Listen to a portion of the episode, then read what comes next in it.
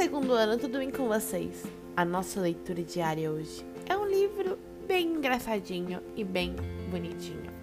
O nome do livro é O Coelho Sem Orelhas e ele é do Klaus Bangart e do Till Skillinger. Mas eu posso estar falando o nome errado porque né, é um outro idioma.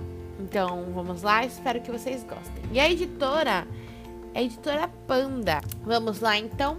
Existem coelhos com orelhas grossas, finas, compridas, curtas, quadradas, redondas ou dobradas. E existe um coelho que não tem orelhas. Ele consegue fazer tudo que os coelhos fazem. Corre rápido como o vento, daqui para lá e de, e de lá para cá e consegue pular bem alto como os outros coelhos e cavar buracos bem fundos, assim como os demais coelhos. O coelho sem orelhas pode devorar uma gigantesca montanha de cenouras em segundos. E na brincadeira de esconde-esconde, ele é até melhor que os outros. Apesar disso, nenhum dos outros coelhos quer ser seu amigo. Eles dizem que um coelho de verdade deve ter orelhas. Nem a raposa corre atrás dele.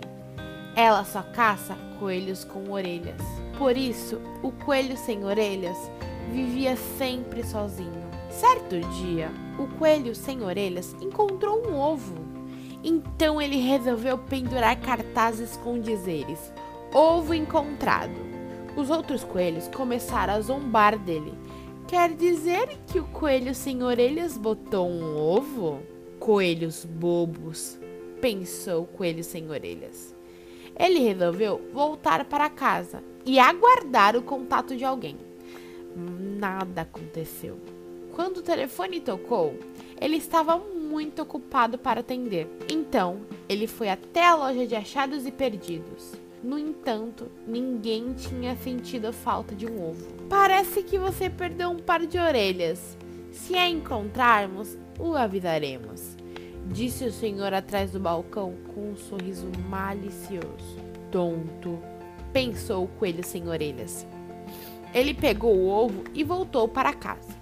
Em casa, ele descobriu que os animais, quando saem dos ovos, têm orelhas muito pequenas tão pequenas que mal podem ser vistas. Legal, pensou ele. Assim, o animal que sair do ovo não vai rir de mim.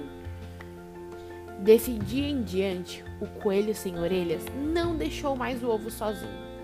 Ele lia seu livro favorito para o ovo, ensinou o ovo a nadar e lhe mostrou as novas tendências de moda. À noite, eles assistiam filmes de aventura juntos. O coelho sem orelhas estava tão feliz por não ter mais que dormir sozinho. O coelho sem orelhas protegia o ovo para que ele não pegasse um resfriado e também cuidava para que ele respirasse sempre bastante ar fresco. Dia após dia, o ovo foi ficando cada vez maior. Estava difícil para o coelho sem orelhas carregar um ovo tão pesado.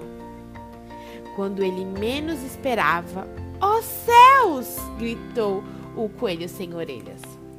Na sua frente apareceu um pintinho, muito assustado, com orelhas um pintinho com duas orelhas. O coelho sem orelhas ficou muito decepcionado. Porém, o pintinho falou baixinho, piu, piu, e lhe deu um abraço. Daquele dia em diante, o coelho sem orelhas e o pintinho com duas orelhas se tornaram grandes amigos. O coelho sem orelhas não ligava a mínima se ele tem ou não orelhas.